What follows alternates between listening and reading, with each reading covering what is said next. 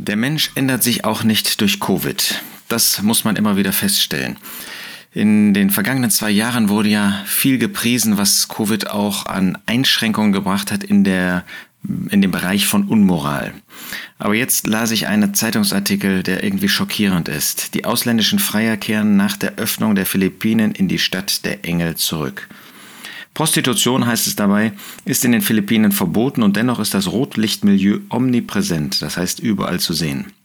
Ein Augenschein aus, ich hoffe, ich spreche das richtig aus, Angeles City, wohin die ausländischen Freier langsam wieder zurückkehren.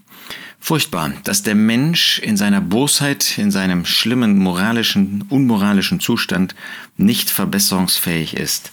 Davon spricht selbst im Blick auf Christen, ähm, und viele derer, die da hingehen, mögen sich auch Christen nennen, das werden ja nicht alles Atheisten sein, da bestätigt sich, was der Apostel Petrus schon in seinem zweiten Brief sagt, 2. Petrus 2, Vers 22, es ist ihnen aber nach dem wahren Sprichwort ergangen, der Hund kehrt um zu seinem eigenen Gespei und die gewaschene Sau zum Wälzen im Kot.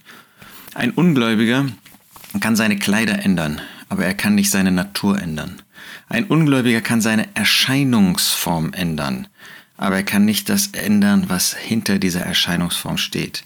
Wir alle sind in der Lage, ein anderes Gesicht aufzusetzen. Wir sind sogar in der Lage, in einer gewissen Hinsicht ähm, uns äh, in dem Verhalten anzupassen. Äh, das ist ganz bemerkenswert. Wenn man einmal das Alte Testament sich anschaut, dann wird man feststellen, dass Gott das Gesetz gegeben hat. Er hat ein Volk aus den heidnischen Nationen, aus den götzendienerischen Nationen herausgeholt, das Volk Israel. Und wir lesen in dem Buch Josua und auch an anderen Stellen, dass diese Väter, Abraham und so weiter, dass sie aus Götzendienst herauskamen, dass sie, bevor sie zu dem, zu der Familie Gottes, zu dem Volk Gottes gemacht worden sind, dass sie selber im tiefen Götzendienst gewesen sind. Und wenn man dann feststellt, was das Gesetz erreicht hat, das Gesetz hat eine gewisse ähm, Ordnung geschaffen. Das Gesetz hat geschaffen, hat bewirkt, dass dieses Volk ein Stück weit zurückhaltender war. Aber dann kamen ähm, Angriffe von außen. Ähm, dann wurden sie versucht durch Völker, in deren Mitte sie wohnten. Und sofort brach der Götzendienst wieder aus. Das heißt, das Gesetz ist in gewisser Hinsicht schon in der Lage, die Natur zu dämpfen, für eine gewisse Zeit zurückzuschieben, aber früher oder später wird es auch dann immer wieder klar werden, der Hund kehrt um zu seinem eigenen Gespei und die gewaschene Sau zum Wälzen im Kot. Wir sind nicht veränderungsfähig. Der natürliche Mensch ist nicht veränderungsfähig. Da mag er, Römer 2 zeigt das ja, äh, unterschiedliche Arten äh, haben. Der Apostel Paulus zeigt im Römerbrief ab Kapitel 1, Vers 18, dass es unmoralische Menschen gibt, dass es aber auch edle Menschen gibt. Solche, die äh, menschlich gesprochen ein Urteil darüber haben, was verkehrt ist, was böse ist. Und der Apostel Paulus ähm, spricht solche Menschen in, in Römer 2 an, sozusagen, oder er stellt sie jedenfalls dar, wie sie durchaus ein Urteil haben. Ähm, du bist nicht zu entschuldigen, um, entschuldigen, um Mensch, jeder, der da richtet, denn worin du den anderen richtest, verurteilst du dich selbst. Die haben also ein Urteil, diese Theologen, diese Philosophen, diese Gutmenschen, die haben ein Urteil darüber, was böse ist, was verkehrt ist. Sie erkennen das, aber sind nicht in der Lage, haben keine Kraft, keine moralische, keine, ähm, keine geistige Kraft, um das Böse zu lassen. Also das Gesetz war eine gewisse Bremse, das hat zurückgedrängt das Böse aber auf der anderen Seite hat das Gesetz das Verbot auch das Böse wieder hervorgebracht. Ja, wenn es sagt, das darfst du nicht tun, dann ist der Mensch geradezu geneigt, das erst recht tun zu wollen. Gerade das, was er verurteilt. Und so kannst du jede Form nehmen. Wir, wir wissen das ja auch als Christen. Äh, wenn wir uns unter Gesetz stellen, äh, dann ist das eine Zeit lang junge Menschen, die mit Selbstbefriedigung zu tun haben, die sagen, jetzt mache ich einen Tag nicht, jetzt mache ich zwei Tage nicht, jetzt drei Tage. Aber irgendwann bricht das dann wieder hervor, genau wie bei diesem Hund, ähm, der zurückkehrt und der Sau, die zurückkehrt zum Wälzen, zum Gespei. Ähm, irgendwann kannst du das nicht mehr tun. Mit einer gesetzlichen Haltung, mit dem Gesetz sind wir nicht in der Lage, ähm, das komplett auszuschalten. Und auch Covid hat das jetzt wieder gezeigt. Covid hat uns offenbart, äh, da sind für Zeiten sind Städte abgeriegelt worden, äh, ist Prostitution verboten worden, äh, sind bestimmte böse Dinge nicht mehr möglich gewesen, Festig, Fest, Festivitäten und so weiter. Aber kaum ist Covid zu Ende, zeigt sich, dass der Mensch derselbe geblieben ist, dass es da keine Veränderung gegeben hat. Ist es dann wirklich nicht möglich, eine Veränderung herbeizuführen? Doch, das ist möglich. Und das sehen wir bei einem Volk, wenn ich das mal so ausdrücken darf, das mitten in diesem Dreck, in diesem Schlamassel, in dieser Unmoral drin gewesen ist, den Korinthern. Und da sagt der Apostel Paulus 1. Korinther 6 in Vers 9, oder wisst ihr nicht, dass Ungerechte das Reich Gottes nicht erben werden? Irrt euch nicht, weder Hurer noch Götzendiener, noch Ehebrecher, noch Weichlinge, noch Knabenschänder, noch Diebe, noch Habsüchtige, noch Trunkenbolde, noch Schmäher, noch Räuber werden das Reich Gottes erben.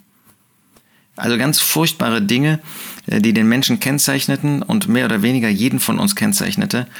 Ähm, und solche Menschen werden das Reich Gottes nicht erben. Und solches sind einige von euch gewesen, aber ihr seid abgewaschen, aber ihr seid geheiligt, aber ihr seid gerechtfertigt worden in dem Namen des Herrn Jesus und durch den Geist unseres Gottes. Das heißt, der Apostel Paulus sagt ihnen, solche wart auch ihr, aber jetzt seid ihr das nicht mehr. Jetzt habt ihr eine Veränderung erfahren. Das heißt, es gibt eine Möglichkeit, diese Unmoral, dieses Böse, sei es moralisch, sei es lehrmäßig, hinter sich zu lassen. Wodurch? Dadurch, dass man sich bekehrt, dadurch, dass Gott durch die neue Geburt uns neues Leben gibt. Und da ist eben dann der Unterschied. Da ist es nicht mehr der Hund, der zu seinem eigenen Gespei und die gewaschene Sau zum Wälzen im Kot zurückkehrt, zu ihrem eigentlichen Charakter, sondern da sind wir neue Menschen geworden. Da sind wir solche geworden, die eben nicht mehr dadurch geprägt sind, sondern die eine neue Natur haben von Gott, ein neues Leben, das eben dem nicht mehr unterliegt.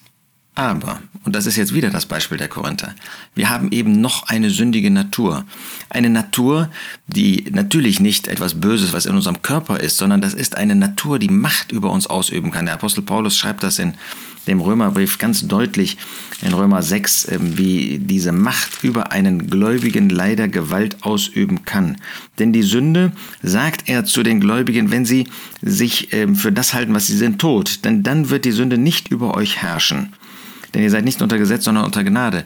Aber die Sünde herrscht über uns.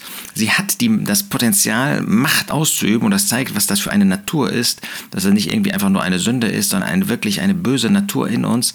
Sie hat diese Macht über uns, wenn wir uns eben nicht für das halten, was wir sind, gestorben mit Christus. Und das war bei den Korinthern der Fall. Und deshalb haben sie sich, obwohl sie eine neue Natur hatten, teilweise so verhalten, wie sie vor ihrer Bekehrung auch gelebt haben.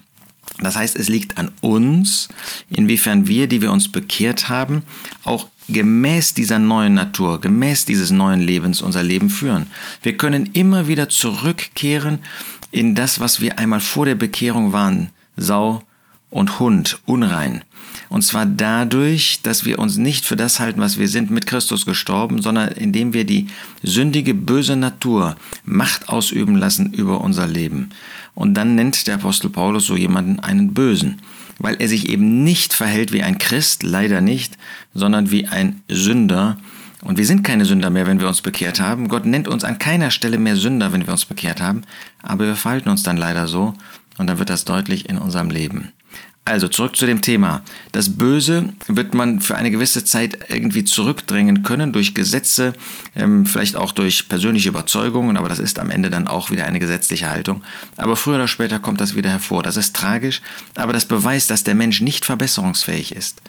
Aber wenn man von neuem geboren ist, wenn man sich bekehrt hat, dann ist eine Veränderung da und wir haben durch den Geist Gottes, der in uns wohnt, eine Kraft in uns, durch die Person des Herrn Jesus, den verherrlichten Menschen im Himmel, einen Gegenstand vor unseren Herzen, einen Anziehungspunkt vor unseren Herzen, durch das Wort Gottes eine Grundlage für unseren neuen Lebenswandel, dass wir nicht mehr in diese Sünden hineinkommen müssen, sondern dass wir zur Ehre Gottes leben können aber leider haben wir noch die alte Natur an uns und Gott hat das bewusst so gelassen, um zu prüfen, inwiefern wir als Gläubige wirklich verändert leben.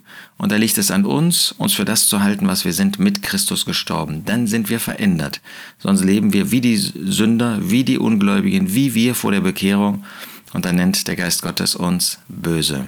Lasst uns Nein sagen zu der Sünde, nicht in eigener Kraft, nicht durch Gesetzlichkeit, nicht indem wir uns Regeln machen, erstens, zweitens, drittens, viertens, sondern indem wir die neue Natur wirken lassen durch die Kraft des Geistes Gottes, mit dem Blick auf den Herrn Jesus gerichtet, so zu seiner Ehre lebend.